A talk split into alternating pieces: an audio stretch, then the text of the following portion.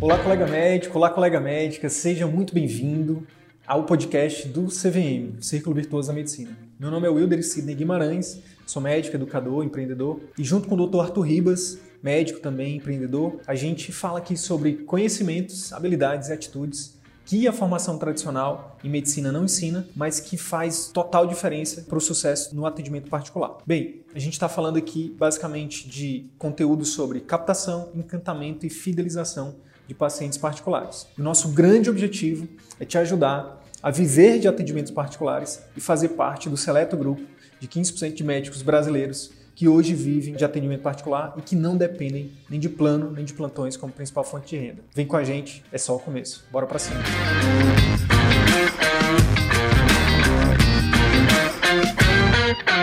Boa noite. Mas, Tudo bem, Marco? Boa noite. Quanto tempo aí, meu amigo? Pois é, cara. Pois é. Ó, primeiramente, seja bem-vindo. Quero te agradecer aí pelo, pelo aceite do convite. Tenho certeza que quem, quem, quem assistir essa live, quem participar dessa live aqui vai, vai aprender muito com a sua história, com você. Você tem aí uma bagagem muito grande aí para nos, nos ensinar. Também se inspirar com a sua história, né? Então, obrigado, viu? Fica à vontade para se apresentar. Seja bem-vindo. Tá me ouvindo bem aí? Tá, né? Te ouvindo bem, te ouvindo bem. Então, rapaz, é um prazer aí imenso estar com vocês aqui e poder fazer parte dessa família. Eu estava acompanhando a sua narrativa antes e é tudo verdade. A gente realmente passa a fazer parte dessa, dessa família e se sente mais seguro, seguros para essa virada de chave, né? Então, eu já, meu nome é Marcos Massotti, eu estou aqui em Cruzeiro, interior de São Paulo, já faz mais de 15 anos. Eu já estou na estrada aí há um tempão e, e quando conheci vocês era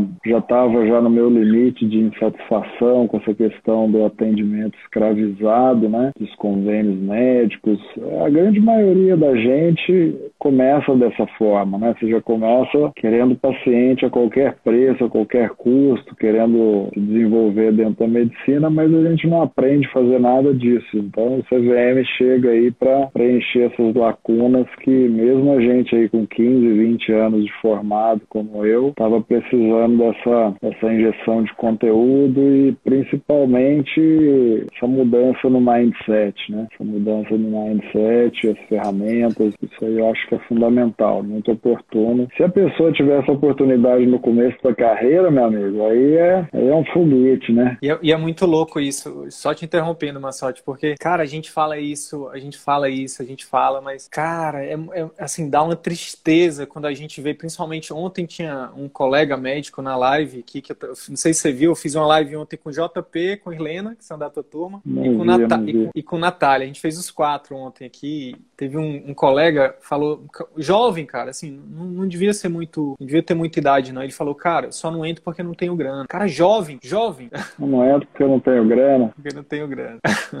Dá uma dor dor no coração, né, cara? Porque, de verdade, porque quando a gente vê, né, Massote, principalmente depois de algum tempo, você tem, você tem o que já de, de, de, de, estrada aí? Quantos anos de medicina? Cara, eu tenho 20 anos de, 20 anos de formado. Me formei em 2001. Calhou, calhou de, de, eu, de eu estar, quando eu entrei no CVM, estava já em busca de, de aprendizado sobre gestão, sobre otimização, sobre qualidade. Foi uma coisa que eu sempre quis trabalhar. Uhum. Então eu fui em busca desse curso e tem um instituto lá na Escola Paulista que chama IPEPO, né, na Unifesp. É um instituto, é um, um instituto ligado à Unifesp e tal, totalmente é, voltado para para treinamento, cursos, etc. E aí eu estava fazendo o MBA lá em gestão em oftalmologia, o primeiro curso que eles lançaram de MBA em gestão em oftalmologia. Eu entrei com a minha esposa, que é a minha gestora, que é enfermeira. Será que foi ela que entrou aqui? Ó? Sei, cara. Não, foi a, a, foi minha prima, essa é minha prima.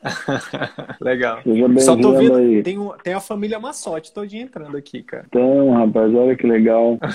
ela é uma gestora, ela, ela tem uma clínica aqui em Itatiaia. Abraço Legal. aí pra Sonali. Mas então, é o seguinte, e aí calhou desse, desse curso do CVM está é, muito alinhado com o que eu estava vendo lá na MBA. Quer dizer, precisou de 20 anos aí para eu enxergar a necessidade de, um, de fazer um MBA em gestão, porque a gente não tem realmente na medicina, uhum. né? Deveria uhum. ser uma disciplina. E aí Sim. todo esse conteúdo, todas essa, essas informações e, que vocês trazem, estava é, 100% alinhado com o que eu estava vendo lá. Falei, pô, legal, né? Validou muito essa, essa oportunidade, porque eu, eu também não teria ferramentas. Às vezes você falou assim, ah, mas colega médico às vezes não quis entrar porque tá, falou que estava sem grana. Eu acho que na verdade ele estava meio é, indeciso, porque quando a gente quer, você dá seu jeito, amigo. Você não falou lá que você vendeu sua moto, vendendo não sei o quê para poder fazer o curso que você precisava? Sim. É questão de priorização, né? Para fazer medicina, eu vendi minha moto para ir pro cursinho, cara. Então,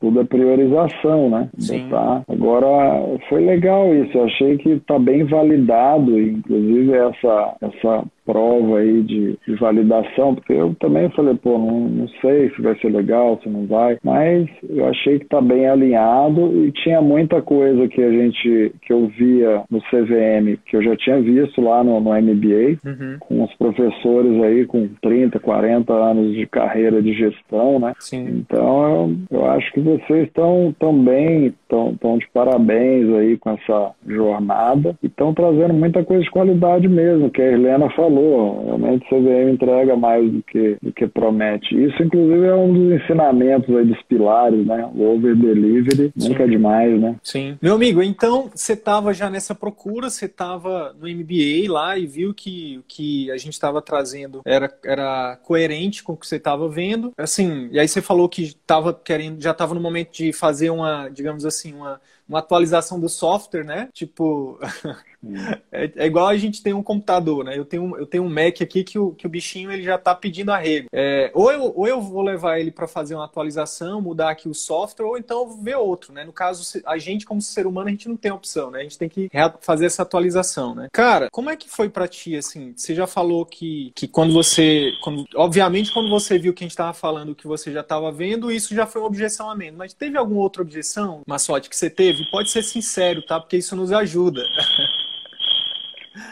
Cara, a objeção maior assim que eu tive é realmente saber sobre a idoneidade do grupo, essas coisas que eu acho que a maioria das objeções que a gente encontra é a idoneidade, saber se de fato aquilo é para você, né? Será que isso aqui é para mim? Será que dá para eu? Será que se aplica na minha especialidade? Será que se aplica dentro do meu negócio, por exemplo? Porque o meu, o meu negócio foi trocar roda com o caminhão andando, né? E o seu caminhão, o caminhão grande, né?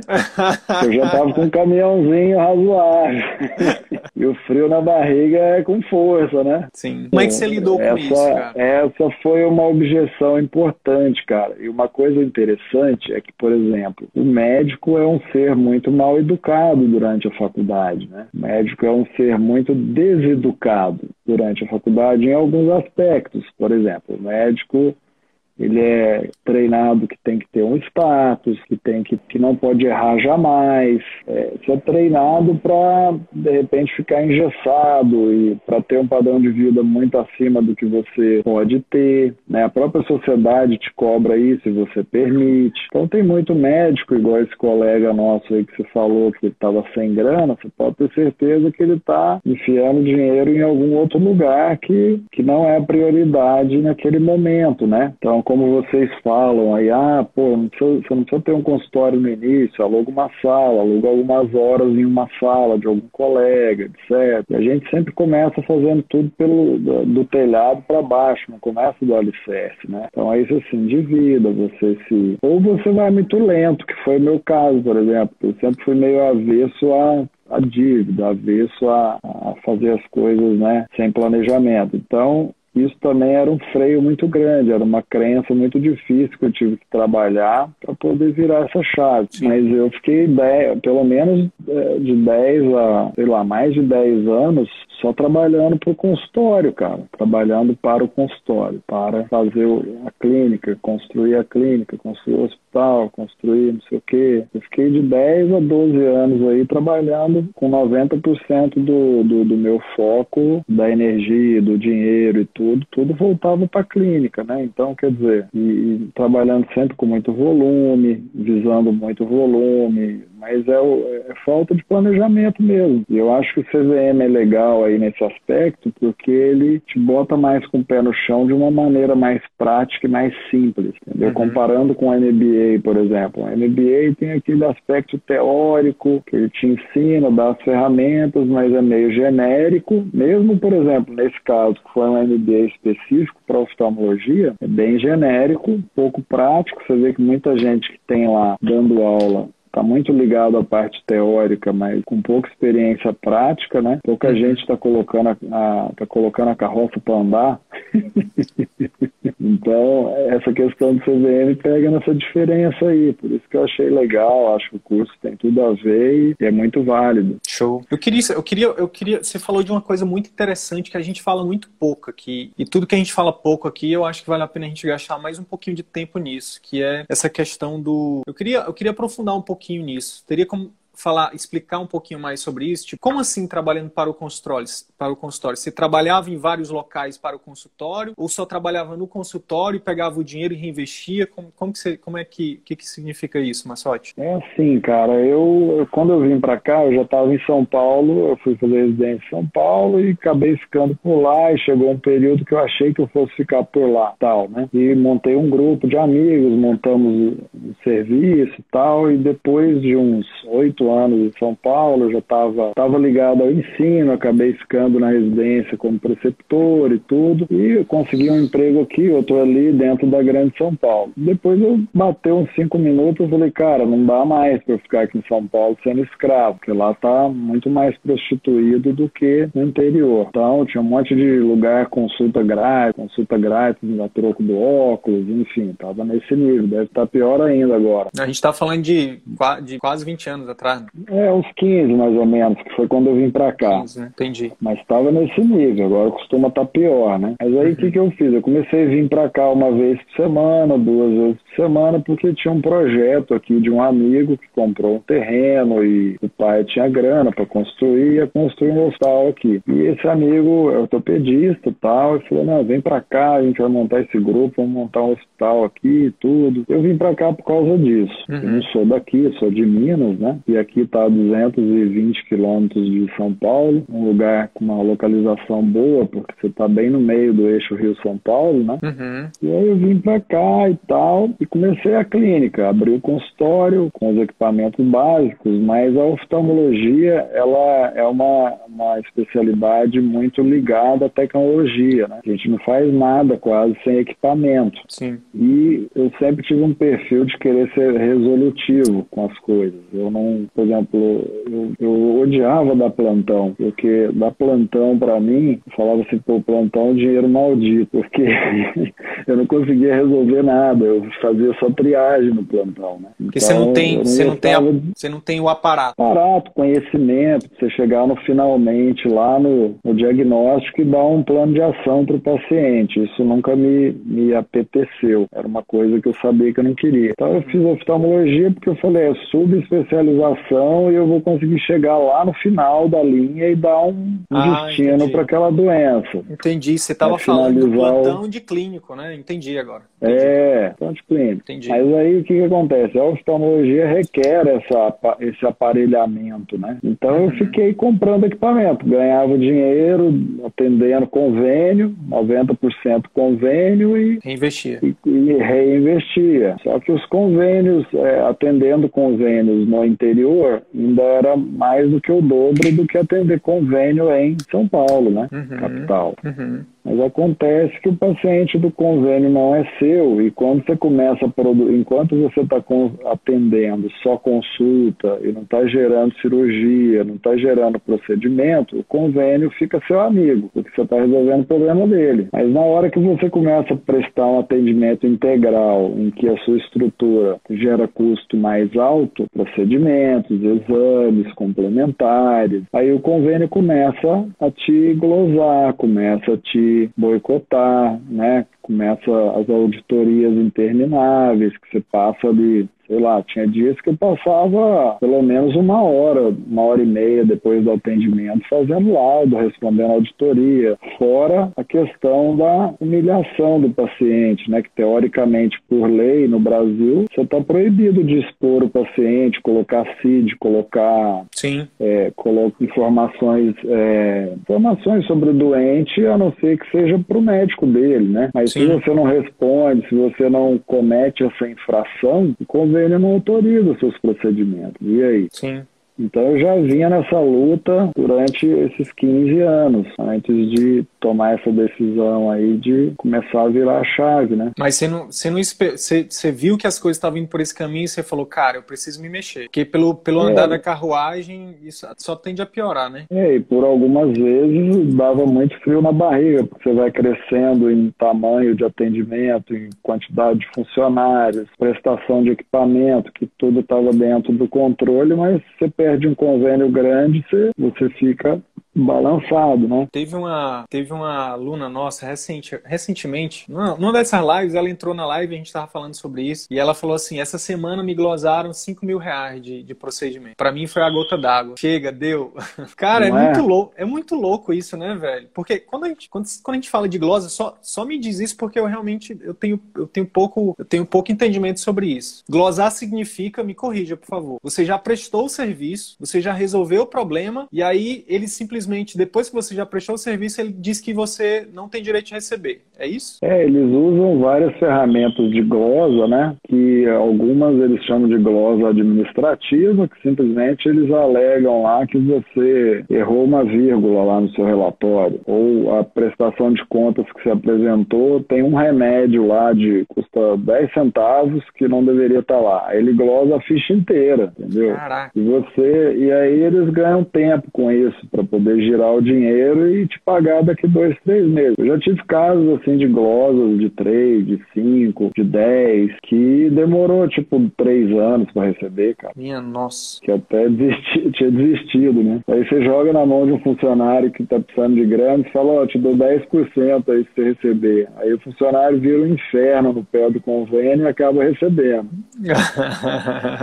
é sua equipe, é sua equipe, é sua equipe de, de cobrança, digamos assim, né? Departamento financeiro de cobrança. Você vira, exatamente, você começa a ter que realmente ver coisas que não que não são não são lhe oferecidas dentro da faculdade. De minha mãe que falava muito isso, falava, ó, de doutor você vai virar cobrador. Então, de tanto é... ouvir essas suas histórias aí? Minha mãe falava muito, não, não, antes, né? Às vezes ela falava, ó, tem que tomar cuidado para de doutor você não virar cobrador, tem que aprender a fazer as coisas certas, não sei o quê. Né? Mas enfim, a, é, são coisas que a gente precisa, a gente deveria começar certo, né? Então, é, tanto no, no, no CVM, é, que eu digo assim, que as pessoas que puderem fazer o curso no início da carreira ou na residência médica, né? Eu tenho uma irmã que acabou de formar. Tem uma irmã que acabou de se formar, era advogada e resolveu fazer medicina, se formou agora, tem uns seis meses, e eu falei, olha, faz esse curso aí, porque você está formando agora e na hora que você começar, você vai começar certo já. E faz Sim. muita diferença, cara, essa tutoria, entendeu? Então, meu pai é médico,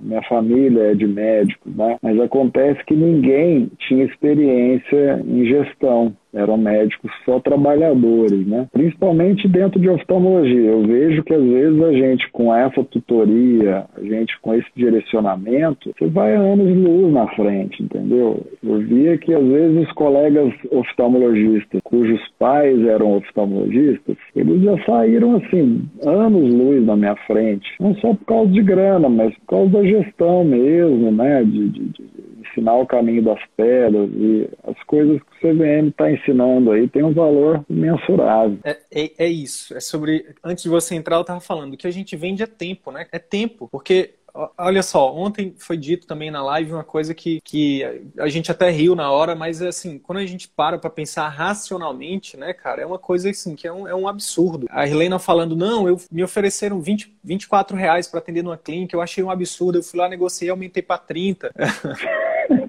E tava achando que tava abafando e tal. Natália falou, cara, eu já atendi a 10 reais. Cara, um médico, velho. Um médico. Não importa a sua especialidade, oftalmo, não importa, médico de família. Não importa. Cara, é com vidas. Nosso produto é ajudar a salvar, a melhorar, a amenizar. Enfim, é vida, cara. É saúde, é o maior patrimônio que a gente pode ter. Quem, quem teve um parente ou alguma pessoa próxima agora, nesse momento com Covid, sabe o que eu tô falando. E, e quem tá atendendo o Covid sabe o que eu tô falando. Cara, Cara, é assim, você só. É aquele, aquela, aquela, aquele clichê, né? Você só valoriza aquilo que. Quando, aquilo, você valoriza mais quando você perde, né? Teve uma pessoa próxima a mim que disse assim, cara, eu não desejo a ninguém a sensação que eu tive de, de puxar o ar e o ar não, não, não vir, cara. E é sobre isso, Massote, que a gente faz, cara. Cada um na sua, no, seu, no seu canto, cada um do seu jeito. Porque também imagina. Fecha, quando eu fecho o olho, assim, a gente fecha o olho e pensa, cara, imagina se eu não enxergasse. Como que seria a minha vida? Cara, é com isso que você lida todo dia. E aí você se sub submeter, a palavra é essa, você se submete a cuidar de um bem tão valioso como a vida de uma pessoa, como uma, a, a, visão de uma pessoa por 10 reais, 30 reais. Não, cara, não tá certo. Não importa, pode ser comum, pode ser algo que seja comum, mas não é normal. Uma coisa é uma coisa que é comum, é comum, mas não pode ser normal. A gente não pode aceitar isso como normal. Então, aí eu queria te perguntar, como é que foi, cara? Tu entrou no CVM e aí foi,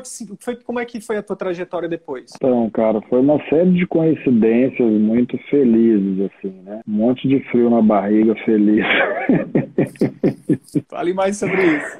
Porque, assim, é, eu acho que a nossa turma foi a turma 3, né? No início do ano passado, no final de 19, início de 20, não lembro como é que foi. Isso, início de 20, fevereiro. Foi um pouquinho antes da, da pandemia, né? Então, e com a pandemia a gente acabou se aproximando mais, né? O grupo ficou bem coeso e vocês aí estavam sempre juntos com a gente, como é, como aí vocês acabam falando, de fato ficam, né? Uma proximidade grande. E aí eu acabei sendo obrigado a parar a clínica e, por causa do Covid, né? A gente teve aquele fechamento inicial e eu com oito funcionários na clínica. Primeiro frio na barriga. Que, frio na barriga gigante, que a gente realmente não sabia com o que estava lidando, né? A gente estava naquela situação, aí começamos a discutir sobre telemedicina, mas que dentro da oftalmologia é muito difícil. Eu andei tentando fazer, tive alguns pacientes, mas eu vejo que a dependência de equipamento é muito grande e realmente eu consegui ajudar muito pouco a eles e quase todos tive que atendê-los novamente no consultório presencial. Mas aí o que, que aconteceu? Houveram essas mudanças e eu, eu resolvi, cara, mudar esse mindset na marra, entendeu? Eu acabei, o meu maior cliente aqui de. Eu ficava assim, no início do CVM eu estava tentando achar uma forma de fazer essa migração de uma maneira mais suave possível para que,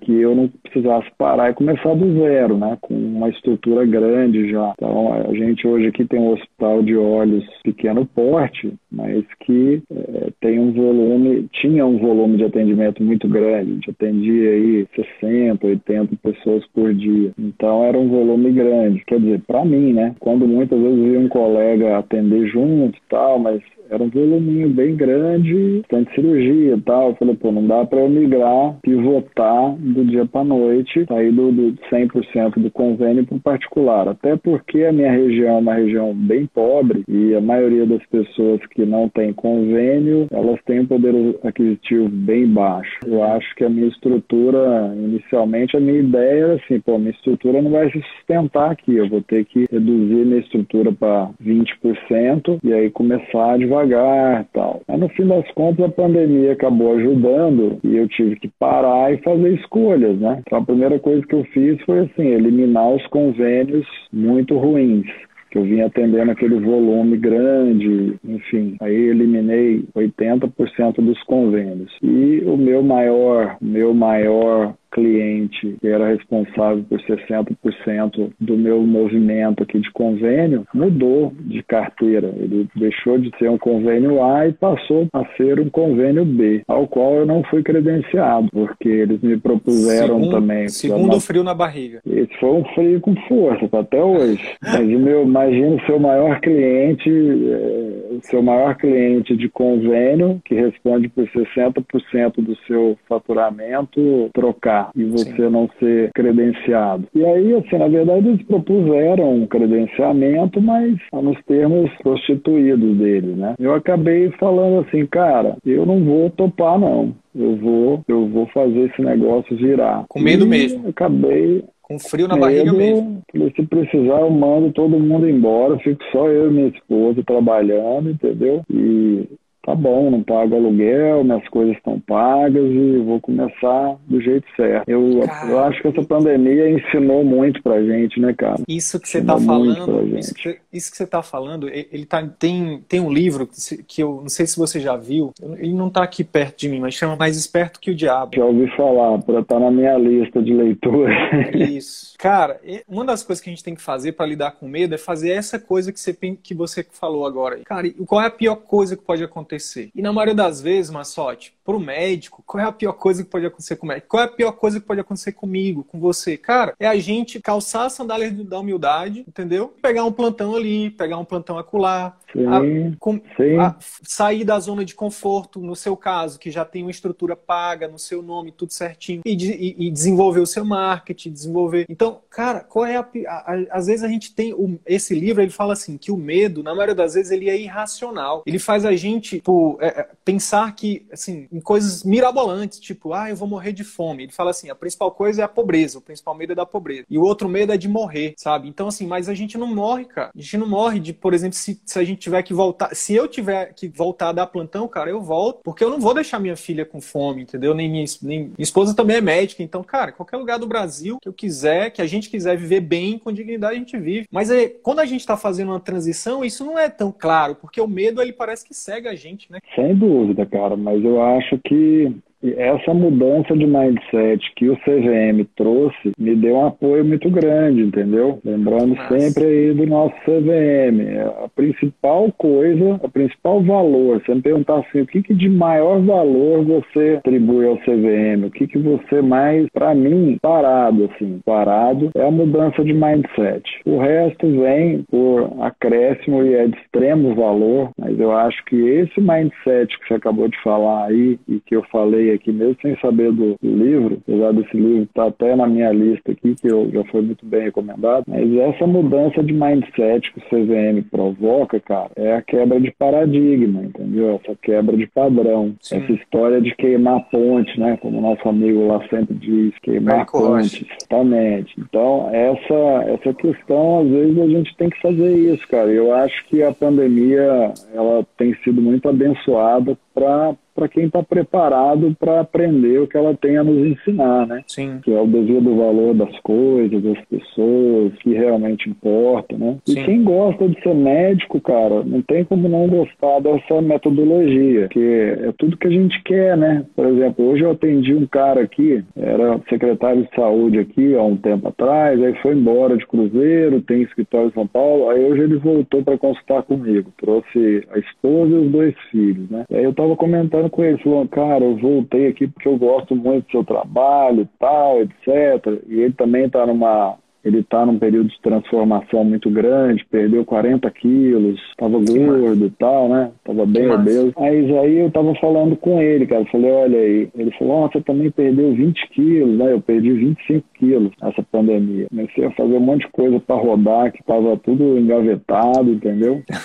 que massa. E assim, é, larguei tudo que eu não queria fazer mais, larguei. Falei, ó, não vou fazer mais nada disso, daquilo, daquilo outro, e tenho um rumo na vida. Mas aí, ele comentando, Aí ele viu meu consultório, só chegou ele lá, né? Os quatro. Eu tenho algumas salas, aí eu coloquei ele com a esposa numa sala e os dois filhos na outra sala. E aí ele olhou e falou: Nossa, tá tranquilo aqui, né? Eu falei: Tá, tá tranquilo, cara, e vai ficar assim para sempre. Você não vai ver essa sala nunca mais lotada na sua vida. Sempre que você vier aqui, você vai ser atendido dessa forma, com todo, todo o cuidado, toda a dedicação, né? E, e a minha ideia é que nunca mais eu vou voltar a ter aquela recepção lotada, aquele inferno de gente lá reclamando, bravo com a gente, né? Que você tem que marcar cada 10 minutos. Então, assim, mudou, cara, mudou. E assim. Que massa. É, o faturamento não caiu, cara, quase, sabe? Eu, eu consegui é, cortar realmente o que precisava e tô tocando a vida, um dia após o outro, né? Mas eu acho que às vezes a gente que está acostumado a atender convênios, está acostumado com a agenda de lotada para três meses, né? Que era a minha rotina. Tem paciente até hoje que encontra com funcionária minha na rua, fala assim, nossa, consegue uma vaguinha lá com uma sorte para mim? Elas acham que a, que a minha agenda tá assim ainda, sabe? Por seis meses.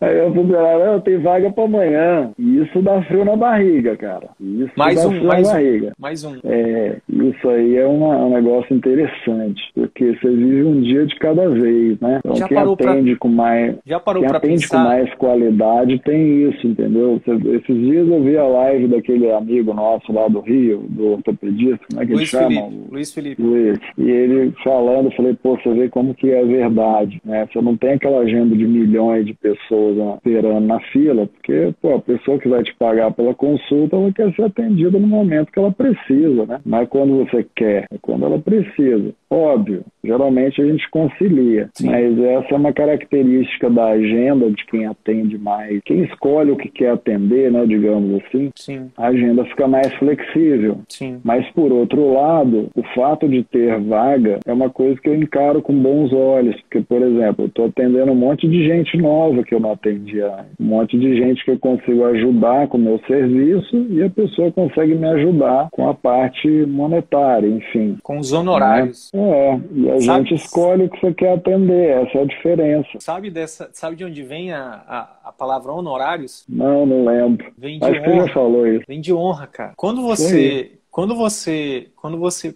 recebe um serviço, me fala de um serviço que você pode ser qualquer tipo de serviço. Tem algum serviço que você é fã, Massote? Não precisa, sem ser do CVM, assim, alguma coisa, algum serviço que você, quando você tá feliz, você quer levar a sua família, tem algum lugar que isso que, que você, assim, que você paga feliz aquilo por aquele serviço? Sei lá, levo minha família para andar de barco, por exemplo. E aí você paga, você paga por esse serviço, é isso? Você, eu tenho, se, se você faz, se você faz isso, você escolhe fazer isso, você paga, e não deve ser pichincha, não deve ser barato, mas cara, se traz felicidade para ti, para tua família, você paga feliz. Então você se sente honrado por aquele serviço que estão prestando para ti. Então a gente paga com honra. Quando o médico presta um serviço como esse que você está prestando agora, né, como você deu esse exemplo dessa família, as pessoas vão pagar, cara, com honra. Por isso que chama honorários, porque é com honra, sabe? Então assim, assim como como, como a gente, como você paga para esse para esse, pra essa pessoa do bar, você merece receber com honra, eu mereço receber, todo mundo, porteiro,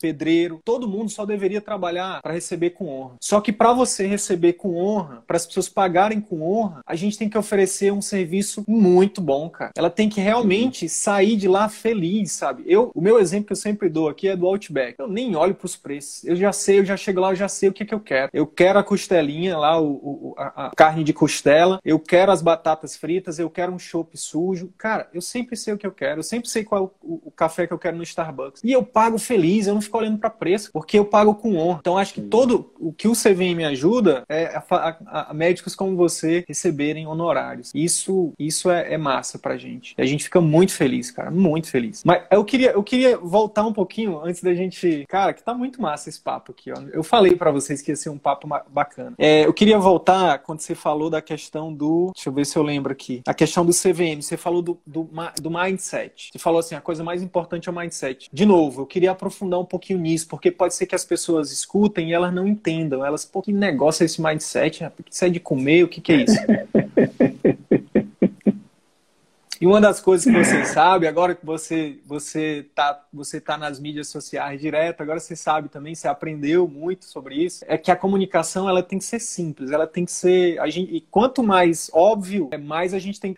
Quanto mais simples, mais, mais inteligível, mais entendível. Então, o que que qual o exemplo que tu me daria de mindset? Assim, cara, o que é mindset? O que, que significa isso? Cara, é assim, essa, essa programação mental que a gente tem, por exemplo, que eu tinha muito de, de, de perfeccionismo, de estar realmente com aquela crença de que, sei lá, de que você tem que entregar o perfeito, de que você tem que entregar, que você tem que dar um curso de pós-graduação pela internet para doutores, doutores pós pós-doutorados e tal. E assim, o que eu tinha, por exemplo, muita, muita dificuldade em me comunicar pela internet, por exemplo, aprendi muito com vocês, a produção de conteúdo, né, a importância que isso tem e assim, de, de fazer o melhor que a gente pode fazer. Você não precisa ser tecnicamente perfeito e foco no conteúdo, você vai contribuir com as pessoas, né, de, de alguma forma. O conteúdo que a gente produz, por mais que a gente ache que é simples e, e desinteressante, para muita gente está sendo válido, né? Assim como esse papo descontraído que nós estamos tendo aqui, que são coisas que parecem óbvias, né? Mas que muita gente não pensa que dá para pôr em prática e para muita gente isso não é tão óbvio assim, né? Cara, Essa se tiver um...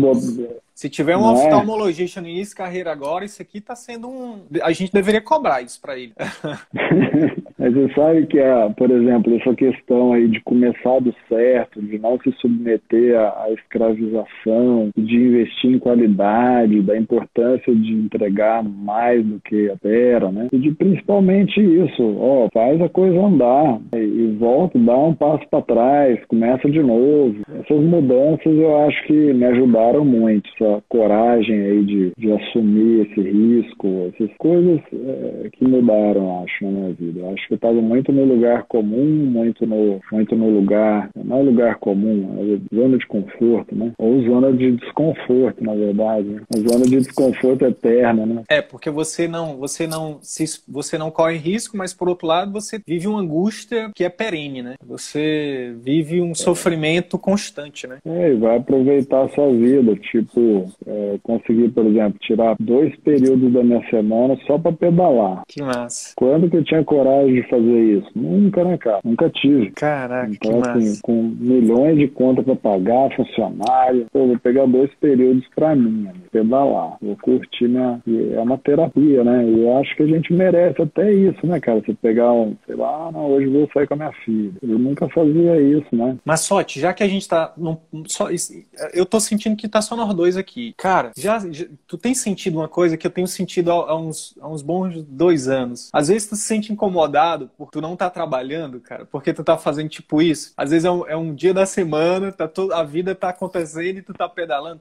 Tu já já se pegou se sentindo mal. Peraí, cara, será que não tem, tem alguma coisa errada? Tem muito, muito, né? Você pega, se, se, você vem, por exemplo, de uma família de pessoas que trabalham muito, né? Meu pai, cara, meu pai é médico, tem 80 anos quase. E ele dá plantão três, quatro vezes por semana. Ainda? Ele aprendeu muito, muito. E pra se deixar, ele dá plantão todo dia. Ele é o, o típico cara que, que se sente mal quando ele não tá trabalhando, entendeu? Ele acha que ele não tem direito É muito não louco aprendeu, isso. na verdade. Isso é uma coisa que a gente tem que aprender a desenvolver o gosto por outras coisas também, né? Porque senão a gente começa a achar que tá errado, cara. Sim. Então, esse negócio de eu pegar dois dias, que era. Eh, esses dois dias, por exemplo, que eu peguei, dois dias não, dois períodos. Eu peguei que era um atendimento que eu fazia de Detran. Eu tinha uma clínica aqui de atendimento de Detran, uhum. exame de motorista, né? Uhum. E aquele negócio me incomodava, cara, de uma maneira. Eu ia para lá contrariado e quando eu abri aquilo, eu tinha uma ilusão. Foi no início da, da época que eu vim para cá, um delegado amigo nosso pediu, ah, credencia aí, porque vai ser legal e tudo. E, no início foi legal, mas depois que o negócio foi me desgastando, foi me deixando, eu não via propósito naquilo. A diferença é que que eu acho que o dinheiro, ele, você vai atrás do dinheiro até um certo limite.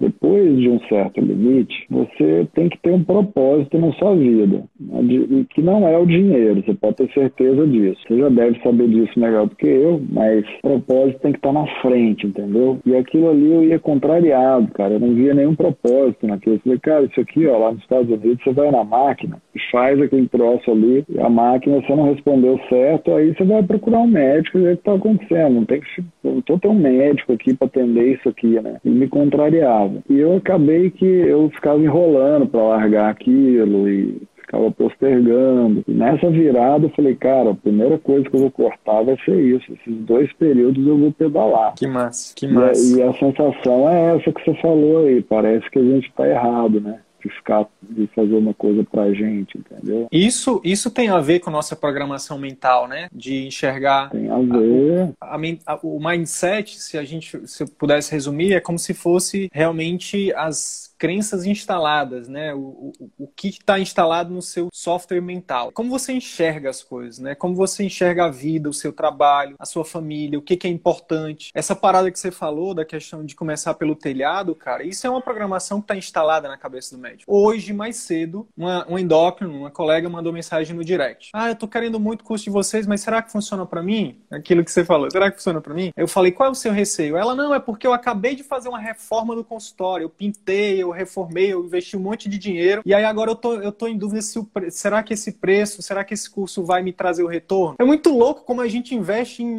em coisas materiais, né, velho? Com tanta facilidade. Vai ali, não, vou fazer uma reforma, 10 mil reais. Mas na hora de investir em conhecimento, cara, conhecimento que pode mudar a vida dela, ela não enxerga isso. Porque a programação mental que tá na cabeça dela é de que, não, não, que primeiro tem que investir no meu espaço físico, porque aí depois eu consigo os pacientes. Pacientes vão vir do nada. O marketing de esperança. Isso é uma programação mental. Isso tem a ver com a mentalidade, que em inglês chama mindset, né? Mais ou menos, é mais ou menos de, isso. É o kit de software, é o, é o kit de aplicativo que está é, instalado boa. na nossa cabeça. Boa. A gente boa. já é... sai da faculdade com esse kit, né? Boa, é isso. É como se hoje está rodando Instagram, na 2021 está rodando Instagram, mas na cabeça do médico ainda está Orkut, cara. A galera tá com ah. Orkut ah. ainda na cabeça. Max, e aí, ah, continuando nisso, eu queria voltar para uma coisa que foi o ponto alto, que me emocionou, inclusive, eu quero voltar nisso. Você falou assim, cara, no meu negócio, na minha empresa, no meu hospital, na, na minha clínica. Mas já parou para pensar, Mar, que a vida é assim? É. A gente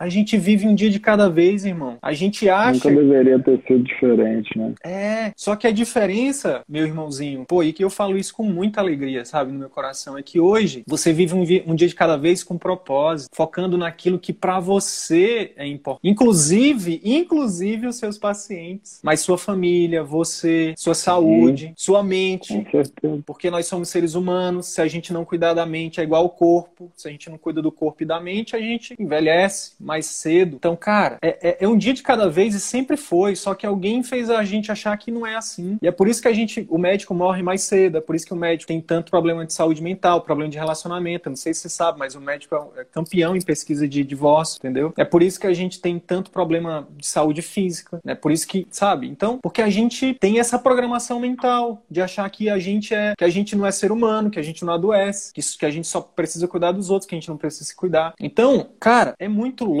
isso, né? Então, que bom, cara, que hoje você consegue enxergar isso, né? Que, cara, a vida é um dia de cada vez. É um dia de cada vez. Óbvio que eu tenho certeza que você se planeja, você não é mais um menino, você tem seus planejamentos, tem suas seguranças. Só que você faz isso tudo com mais consciência, né, cara? Fiz a. É, fiz a... É... O que, que, você me diz é disso? É verdade. Cara, isso é um aprendizado eterno, né? Então, eu acho que, com 46 anos, eu tô achando muito salutar essa, essa renovação. O CVM fez parte dessa renovação, faz ainda. Eu achei que foi é, muita coisa boa acontecendo ao mesmo tempo, entendeu? Então a CVM foi uma delas. E essa questão de controle de ansiedade, né? Porque essa questão de você passar por uma transição abrupta e assumir o risco de sei lá, de perder 60% do seu mercado e conseguir administrar isso dia a dia e controlar essa ansiedade, agora, por exemplo, estou muito melhor do que um ano atrás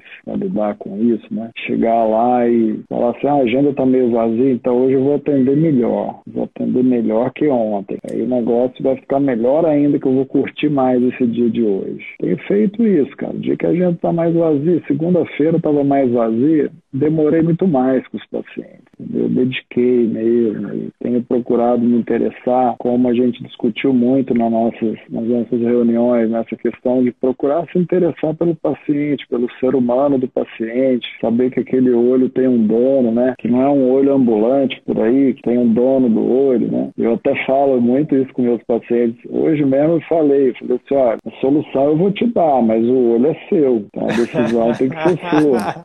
Boa! Eu falo isso direto, sabe? tem dois Eu estava hoje falando sobre uma das coisas que é o programa de acompanhamento, né? Então, lembrando aqui aos amigos aí que estão das turmas anteriores e os que estão pensando em entrar, existe um sistema de, de atendimento, um sistema de tratamento que o CVM nos ajuda a empregar, que é o programa de acompanhamento, que são os programas de acompanhamento dentro das diversas especialidades. Né? E, por exemplo, eu criei, eu, eu criei alguns na clínica, mas é, hoje eu estava falando com a paciente sobre dois programas de acompanhamento ao mesmo tempo, que era o programa de acompanhamento para o glaucoma e um segundo programa de acompanhamento acompanhamento que eu tenho lá também, que é um programa de acompanhamento para o tratamento da síndrome do olho seco. E aí essa paciente, é, infelizmente ou felizmente, ela era uma candidata a entrar nos dois ao mesmo tempo, né? Sim. E aí eu expliquei para ela, falei, olha, a senhora está numa situação complicada, seu glaucoma está bastante avançado, ainda bem que a senhora veio, porque se a senhora viesse daqui seis meses, pode ser que a senhora não estaria mais enxergando eu não poderia te devolver essa perda mas hoje em dia a senhora ainda pode. Então a senhora, a meu ver, tem que passar por um sistema de atendimento diferente. A senhora não pode fazer um sistema de atendimento convencional em que eu vou te dar a receita, você vai para sua casa e daqui seis meses a senhora vai voltar. Eu não sei se a senhora usou, eu não sei se o remédio foi eficaz. De repente a gente vai fazer um tratamento e pode ser que ele não vá surtir o efeito que a gente deseja. Então a senhora vai ter que entrar no programa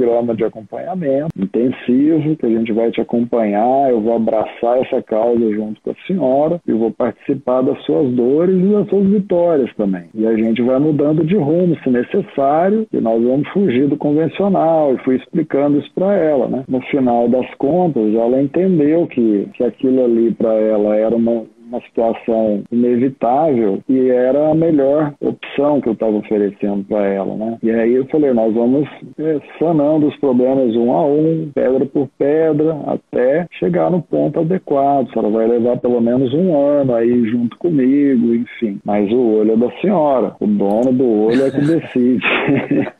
Que massa, que massa. Mas e aí, Mas, fechou? Então, por exemplo, eu acho que vai acabar fechando. Isso ajuda muito a conversão, porque você está sendo íntegro, você está entregando uma coisa que para aquela pessoa vai ter extremo valor e você consegue fazer ela enxergar isso, né? Literal, literal, literalmente, né? Literalmente. E, Quando por as... exemplo, você não consegue ter esse tipo de approach, esse tipo de abordagem, se você não tiver tempo para investir na conversa com o seu paciente. É isso. Aí como é que você vai fazer isso em 10 minutos, cara? Entendeu? Como é que você cria conexão? Como é que você conhece aquela pessoa, aqueles, aqueles olhos, né? Não só os olhos, mas a pessoa dos olhos, né? A pessoa, você vê que quando ah, por exemplo, é, uma das coisas que a gente aplica lá, que o CZM também ajudou, o sistema de reunião, sistema de gestão horizontal, né? Então hoje os nossos funcionários, os nossos parceiros ali, participam da gestão, realmente dão os pitacos ali, participam ativamente. A gente faz uma reunião toda terça-feira e essa reunião basicamente tem foco em qualidade. Nosso foco é qualidade, atendimento, é como atender, como lidar com os pacientes difíceis, enfim, uma série de coisas. Né? Essa é uma coisa muito importante. E se a gente não tiver essa qualidade é, e todo mundo voltado para aquele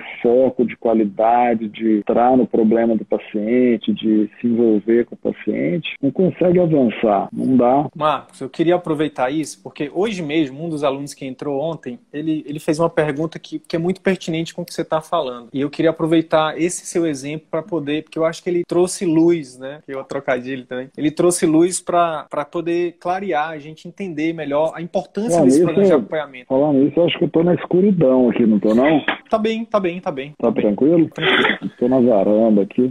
O que, que ele perguntou? Ele perguntou o seguinte: eu não vejo, eu tenho dificuldade para enxergar. Pô, agora eu vou ficar toda hora usando esse trocadilho. Tenho dificuldade para enxergar como é que eu vou mostrar para o paciente, né? Que eu tenho, eu tenho receio do paciente achar que eu vou oferecer um tratamento mais barato e um mais caro. Mas e aí o que você traz aqui com muita clareza, com muita coerência, e eu acho que ficou bem claro isso é que o programa de acompanhamento você não precisa, não é um tratamento mais caro e, e o tratamento convencional mais barato. Você entrega valor nos dois. Só que o programa de acompanhamento você entrega um valor gigante. Não se trata de oferecer menos, é, é, é, o que você vai oferecer, é o que você vai oferecer. Um você vai oferecer muito, o outro você vai oferecer mais ainda. Você vai oferecer tanto que vale muito aquilo. Porque, no final das contas, é o seu tempo, né, meu amigo? É o seu tempo, é o seu conhecimento de 20 anos de medicina, de 15 anos de oftalmologia, que você vai estar tá empregando. É o acesso a você, a segurança de ter um médico de confiança. É isso que se trata o programa de acompanhamento. É você ter sua, é você disponibilizar a sua equipe treinada. É porque às vezes a gente esquece,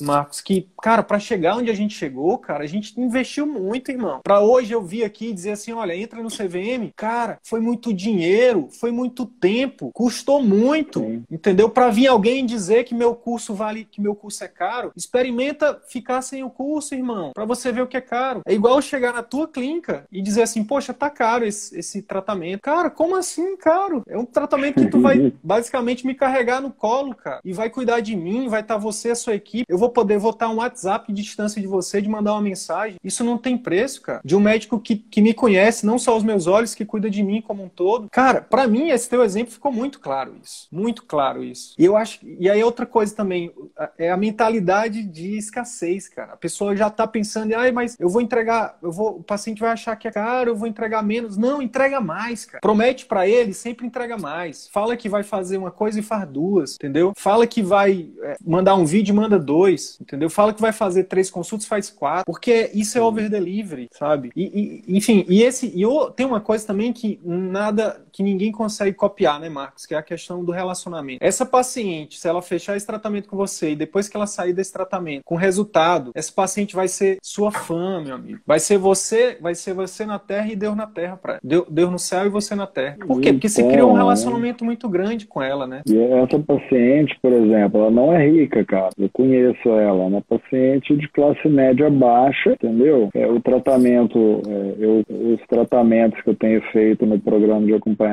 não são muito baratos. Eu, eu procuro, assim, uma, eu, não, eu não consigo ainda, eu não consigo ainda elevar meu ticket muito alto, porque minha região é bem pobre e acaba que as pessoas que não têm convênio é por falta de condição de ter convênio. Aqui é bem por aí, que é meio assim. Paciente que tem condição tem convênio, ou está empregado numa empresa tem convênio, os que não têm são os que não têm condição de bancar o convênio. Então, resta a população de classe média baixa e a classe baixa, que não tem condição nenhuma, né? E algumas, aí algumas pessoas com grana do entorno, mas é uma região pobre. Então, assim, eu não tenho também como colocar meu custo dos programas e das consultas muito alto, porque é fora da realidade aqui, mas, mas é o mais, o mais caro é, de todos, porque o pessoal aqui tá, é, ainda está naquela cabeça de querer cobrar baratinho para ter volume. Mas não dá para cobrar muito por... alto, mas também não dá para não dá para pagar muito baixo, é. Mas, por exemplo, o que, você,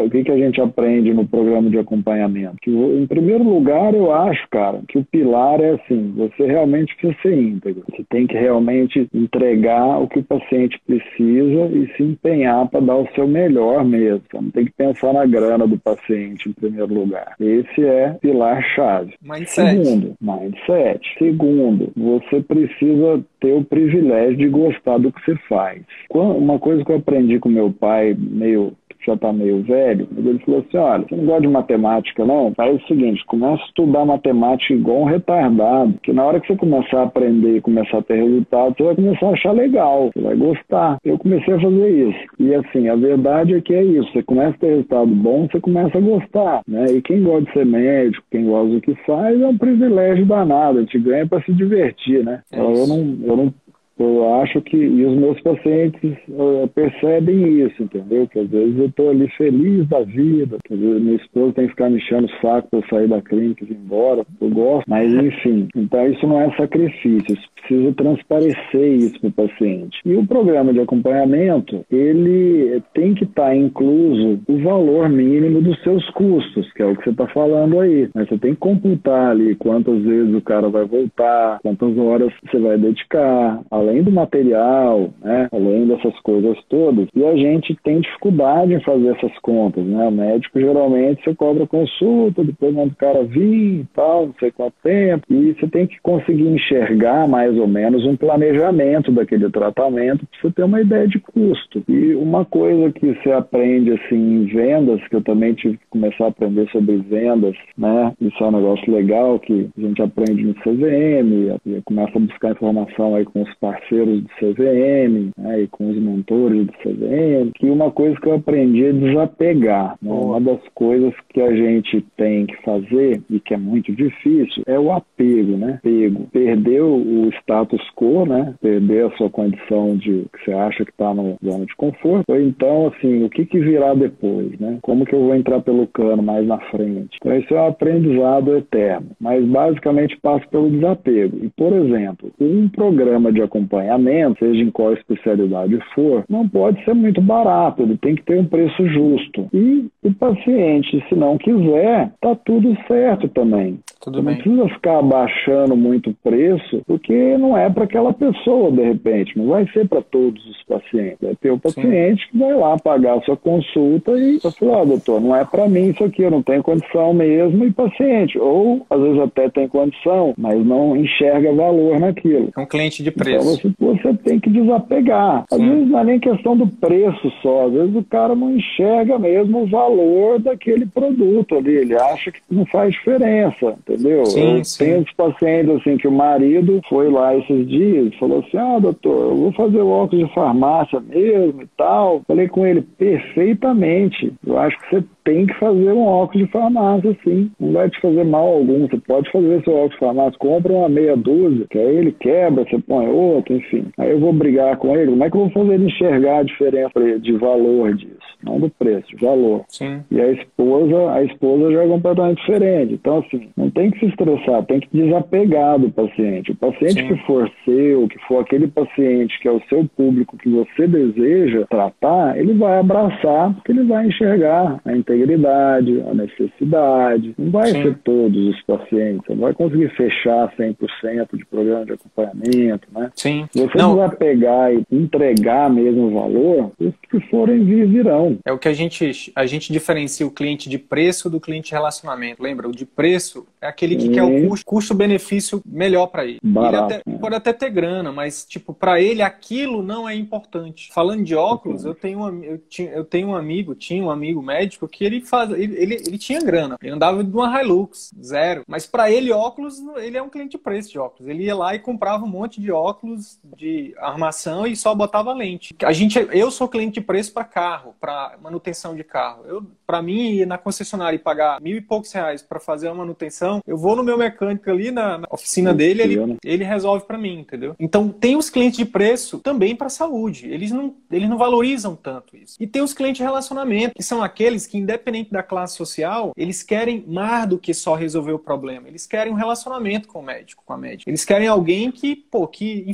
que ofereçam mais para ele, que ofereça experiência. Os bancos enxergaram isso, cara, e eles fazem isso muito bem. Tá o Personalité, Bradesco Prime, BB Estilo, eles oferecem produtos diferentes para cliente diferente, entendeu? Então, é interessante isso. Marcos, eu queria, eu queria, a gente, pô, tá massa demais esse papo, mas eu queria ir para tua transição. Tem uma, eu quero falar sobre reembolso, irmão, porque eu hum. quero te, eu quero te, eu quero te, eu quero te fazer uma, te inserir aqui no, na parada do reembolso. Eu quero que você fale um pouquinho como foi para ti fazer essa transição, porque todo mundo já tem gente que tá aí com frio na barriga desde aquela hora, que tá com medo do, de amanhã receber uma notificação do plano dele, que tem um fator que ele tem um faturamento alto. E o que que você fez? Eu acho que eles estão aqui esperando. Tem 30 pessoas esperando aqui para saber. Cara, o reembolso é, uma, é um negócio muito interessante assim na, na minha na minha rotina, porque o reembolso eu lembro quando eu, quando eu falo do reembolso eu lembro daquela palestra do Steve Jobs lá em Stanford que fala sobre um monte de que você só vai entender as coisas lá na frente quando você olhar para trás, né? Conectando os pontos. Então, eu fiz um curso de reembolso médico num congresso aqui na, em São Paulo. Teve um curso sobre reembolso de um médico,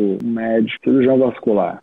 Ele, ele, deu um curso sobre reembolso no congresso e eu achei aquilo interessante. Isso faz uns 10 anos, cara. E eu comecei a implantar isso gota a gota na clínica, porque no interior tem, tem essa questão do convênio não te credenciar, porque tem um certo protecionismo, eles querem ter uma reserva de mercado, enfim. E aí eu comecei a interessar pelo assunto de reembolso 10 anos atrás. E aí vim atendendo, é, passei o curso para minha principal principal funcionária do, do, administrativo na época e treinei ela para fazer essas burocracias de reembolso, né? E aí, no final das contas, quando esse convênio migrou, quando esse convênio principal da minha clínica migrou do A para o B, que não me credenciou, falei, cara, demorou, vou bombar no reembolso.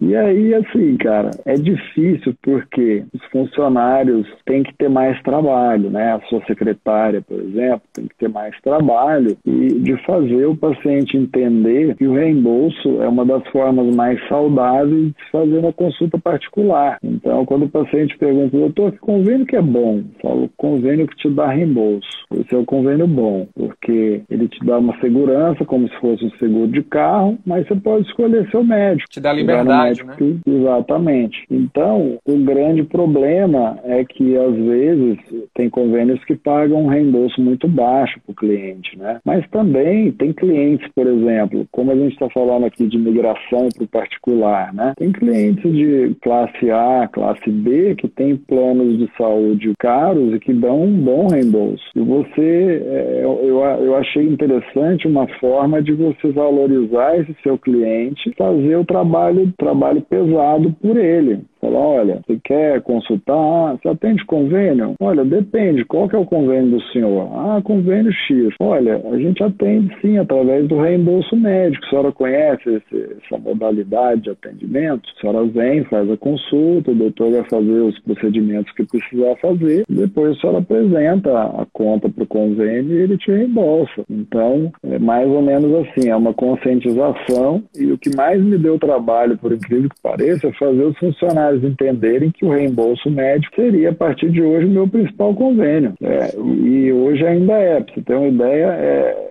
49% do meu faturamento Sim. é reembolso médico. Por exemplo, tem convênios que eu tenho um pacote interessante de exames para consulta, mas que eu não me interessei pelo, pela tabela de cirurgia deles. Eu atendo esse convênio, parte clínica de acordo com o acordo pelo convênio e a parte cirúrgica eu atendo por reembolso. Tem convênio, a maioria dos convênios eu não atendo de jeito nenhum, só faço reembolso, entendeu? Então, por exemplo, é, teoricamente, para configurar reembolso, você tem que receber do seu paciente antes e depois ele apresenta a conta para o convênio, né? Mas aí, por exemplo, para mim foi um pouco mais fácil porque o paciente, a maioria dos pacientes são meus pacientes antigos e eles me pagam com um cheque pré-datado e até lá eles já receberam convênio, né? Ou me pagam no cartão parcelado, depois se vira com convênio para lá. Você facilita a vida dou... deles também, né? Esse é é o principal ponto. Você precisa tornar isso fácil para ele, porque os convênios não querem que o paciente escolha o médico. Né? Então, isso é um tipo de particular? Na minha visão, é, porque o cara está me escolhendo, né? Tem mais sete, por exemplo, aqui tem mais sete é, médicos,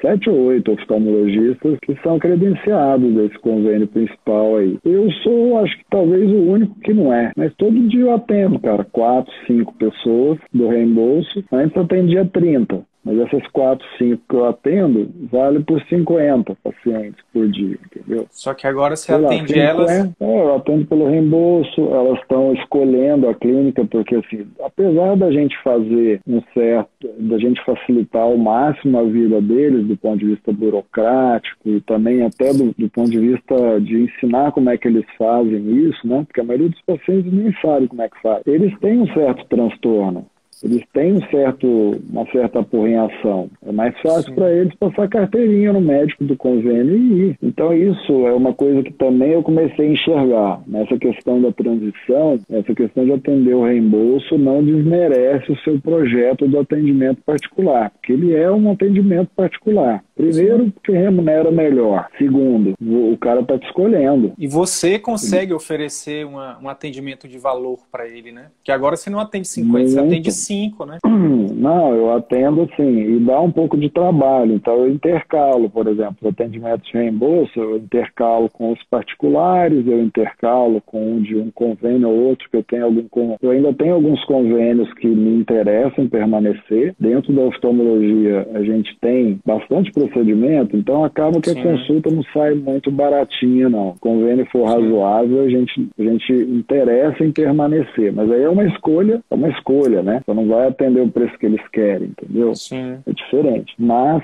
você consegue manter um padrão de atendimento bem legal pelo reembolso. É uma modalidade muito importante. Eu acho que isso é uma matéria que deve constar do. Acho que você deve colocar essa pauta no CVM, porque é, uma, é um mindset, é uma programação mental que os médicos precisam abraçar, porque eu acredito que vai caminhar tudo para isso. Eu acho que os planos de saúde, assim, os mais, os mais, pelo menos de tudo que eu vi no MBA, a gente vê que ou os planos vão verticalizar e vão ficar dentro da rede própria e os médicos vão trabalhar ali para eles, e os planos que não forem verticalizados, eu acho que está caminhando cada vez mais para ser via reembolso, porque eu não consigo enxergar outro cenário. Uhum. Mas dentro da, da rotina nossa, a primeira coisa que os médicos vão ter que fazer é treinar bem a secretária, que é um dos pilares do CVM. E esse treinamento vai ter que constar treinamento sobre reembolso, porque é uma modalidade interessante economicamente para as clínicas e para os médicos, mesmo que forem médicos sozinhos, clínicos, etc. E é uma modalidade que também traz muito valor para o paciente. Entendeu? A maioria dos pacientes falam, eu nunca fui atendido assim.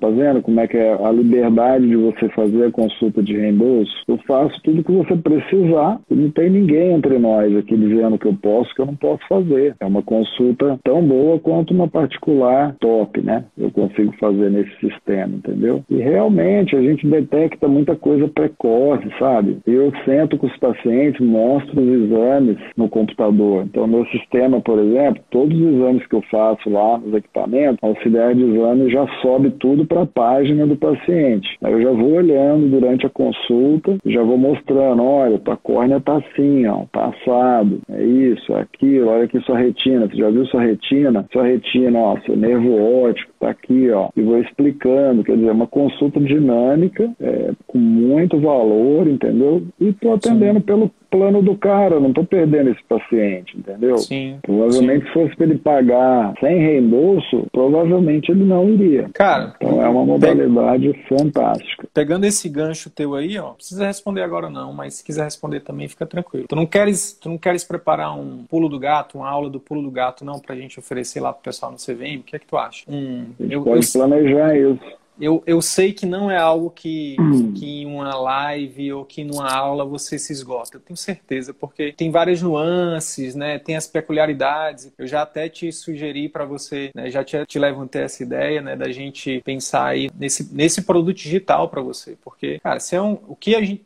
para a gente ter um produto digital, e, e nisso eu, eu, tenho cada vez mais know-how para falar, a principal coisa é que você precisa ter resultado, e você tem. Você é o que a gente chama de avatar transformado, né? Que é quando a pessoa já passou por a transformação né, daquilo que ela tem de ensinar. Isso é o primeiro pré-requisito. Isso você tem. Segundo, isso é uma demanda, tem uma demanda muito grande aí, cara. Inclusive dos alunos do CVM. Cara, e terceira coisa, você tem agora tem mais tempo, você tem mais tempo agora, você tem mais qualidade de vida, você está no momento de começar a, a, a a pensar na renda passiva, em outros projetos, entendeu? Então, cara, fica o convite aí para ti, pra gente, para você fazer uma aula pulo do gato, nada muito rebuscado, nada, mas uma aula pulo do gato. E aí, nos bastidores, a gente vai conversar pra gente, pra gente, lança, pra gente lançar esse produto aí pra ti, que eu acho que tem muita, tem muita demanda. Já tem alguns produtos aí, mas, cara, sabe uma das coisas que, que, que muita gente fala pra mim, Marcos? Que depois, quando a gente se torna amigo, assim, nos bastidores, assim, cara, uma das coisas que fez a gente ir pro CVM e não pro, pra um cara, pra um outro curso de marketing, às vezes o cara tem até mais tempo, não sei o que, é porque vocês são médicos, vocês entendem a gente. Então, uma coisa é ter alguém que não é médico ensinando sobre reembolso médico. Outra coisa é o médico. E tem demanda, cara. A demanda é gigantesca, né? Porque 85% mais ou menos, né?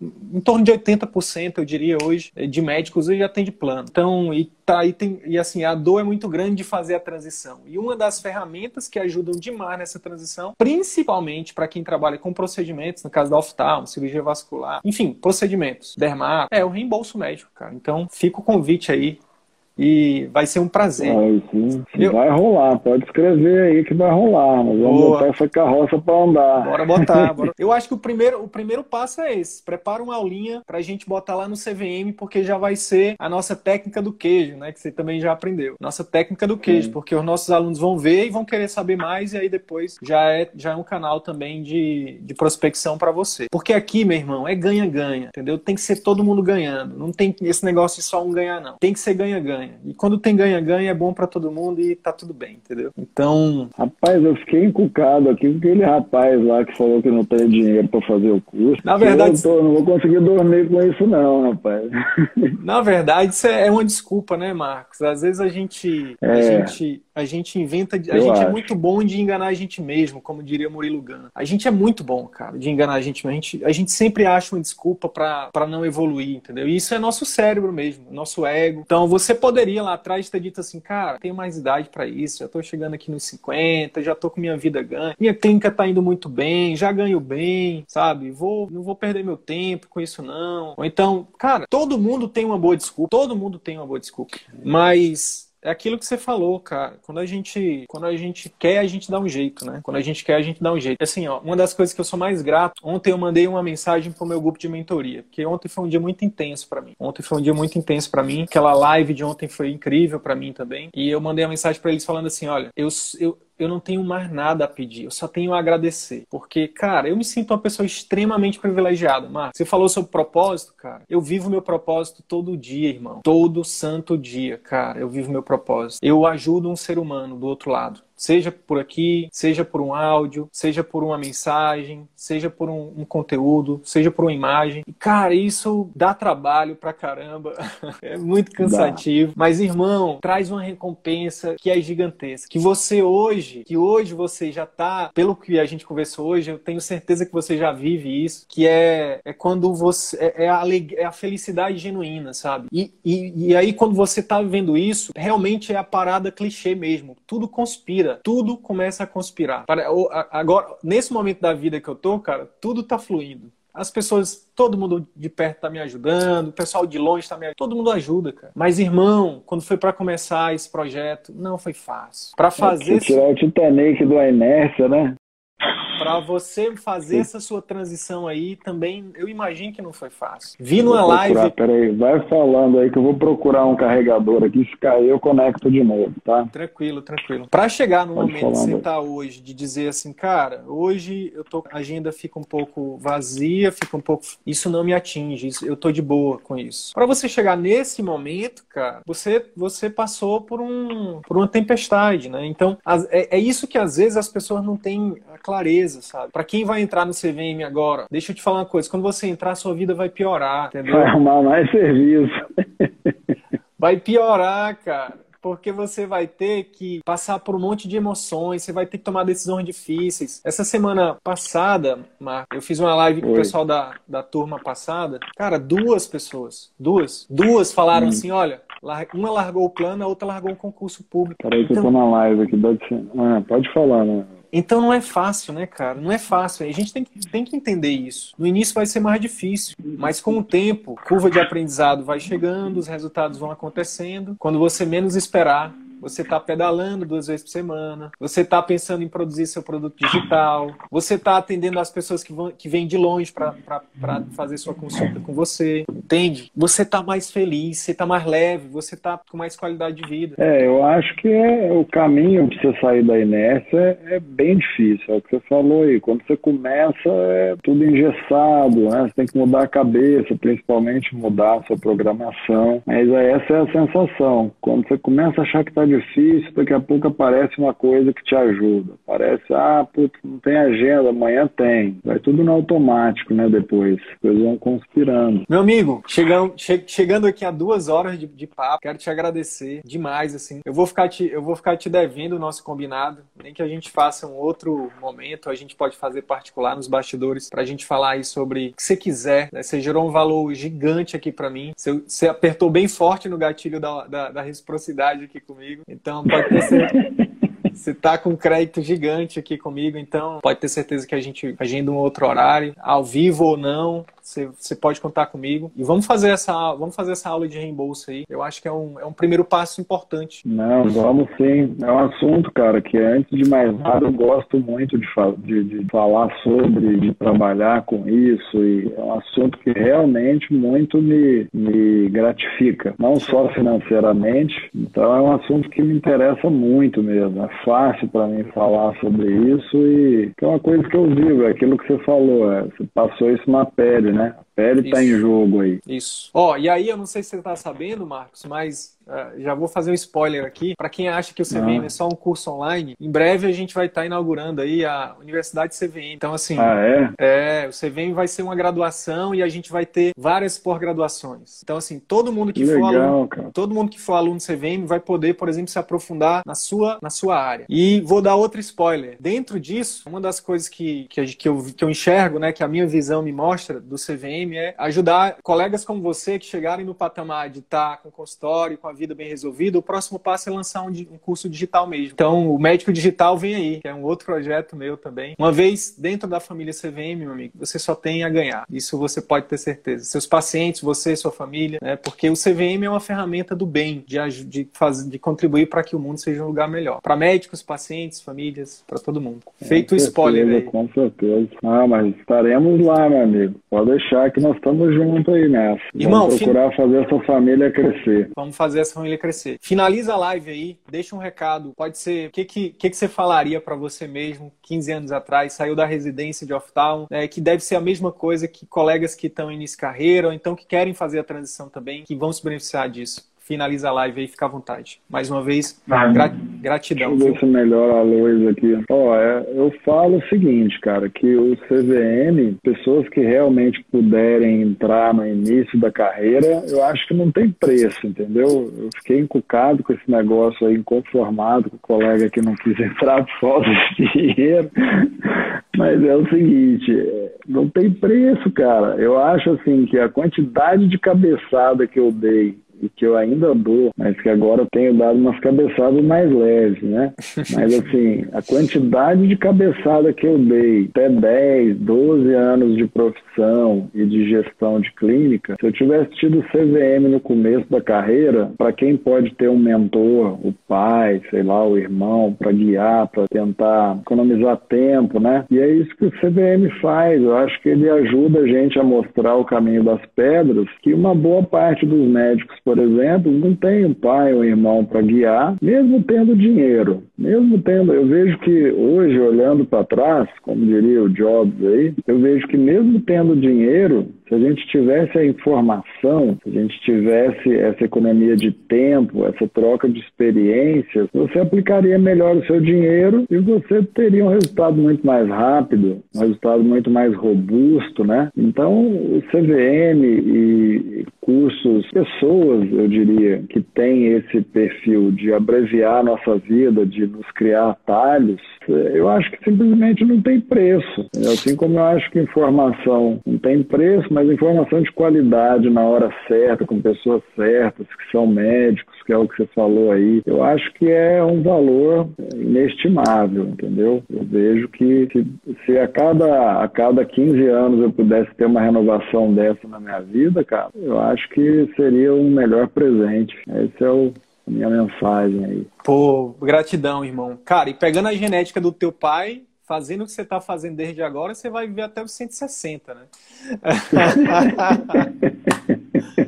irmão, fica com Deus aí. Muita Valeu. saúde, muito, muita prosperidade, muita proposidade, que é propósito, mais prosperidade. É. É, e para você e para sua família aí, fiquem com Deus. Até a próxima. Valeu. Até a próxima. Um abraço. Tchau, tchau. Tchau, tchau. Então é isso. Se esse conteúdo gerou algum valor para sua carreira médica, eu quero te fazer dois pedidos. Primeiro, compartilhe esse episódio com seus colegas médicos, porque eles podem se beneficiar desse conteúdo. Utilize os seus grupos de Telegram, WhatsApp ou mesmo as suas redes sociais. Segundo pedido, visite as redes sociais do CVM. Procure Ciclo Virtuoso da Medicina no YouTube, no Facebook e arroba CV da Medicina no Instagram. Te vejo por lá. E até o próximo episódio. Valeu!